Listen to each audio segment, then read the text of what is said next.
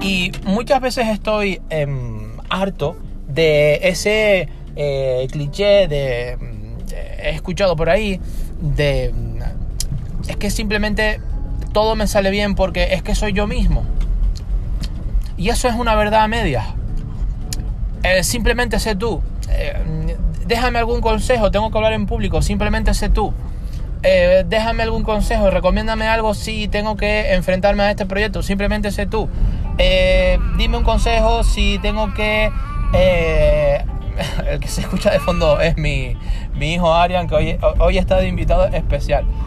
Mm, déjame algún consejo porque quiero conocer a una mujer bonita. Y, y, siempre la frase es la misma que escucho.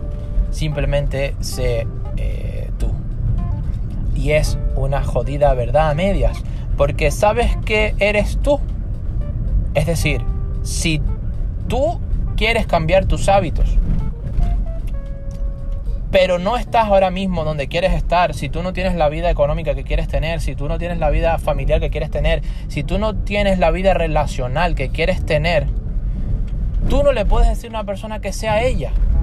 Tú no le puedes... Si una persona es alcohólica, es drogadicta, eh, tiene malos hábitos, se levanta tarde, come lo primero que pilla, tú no le puedes decir a una persona, sé tú misma.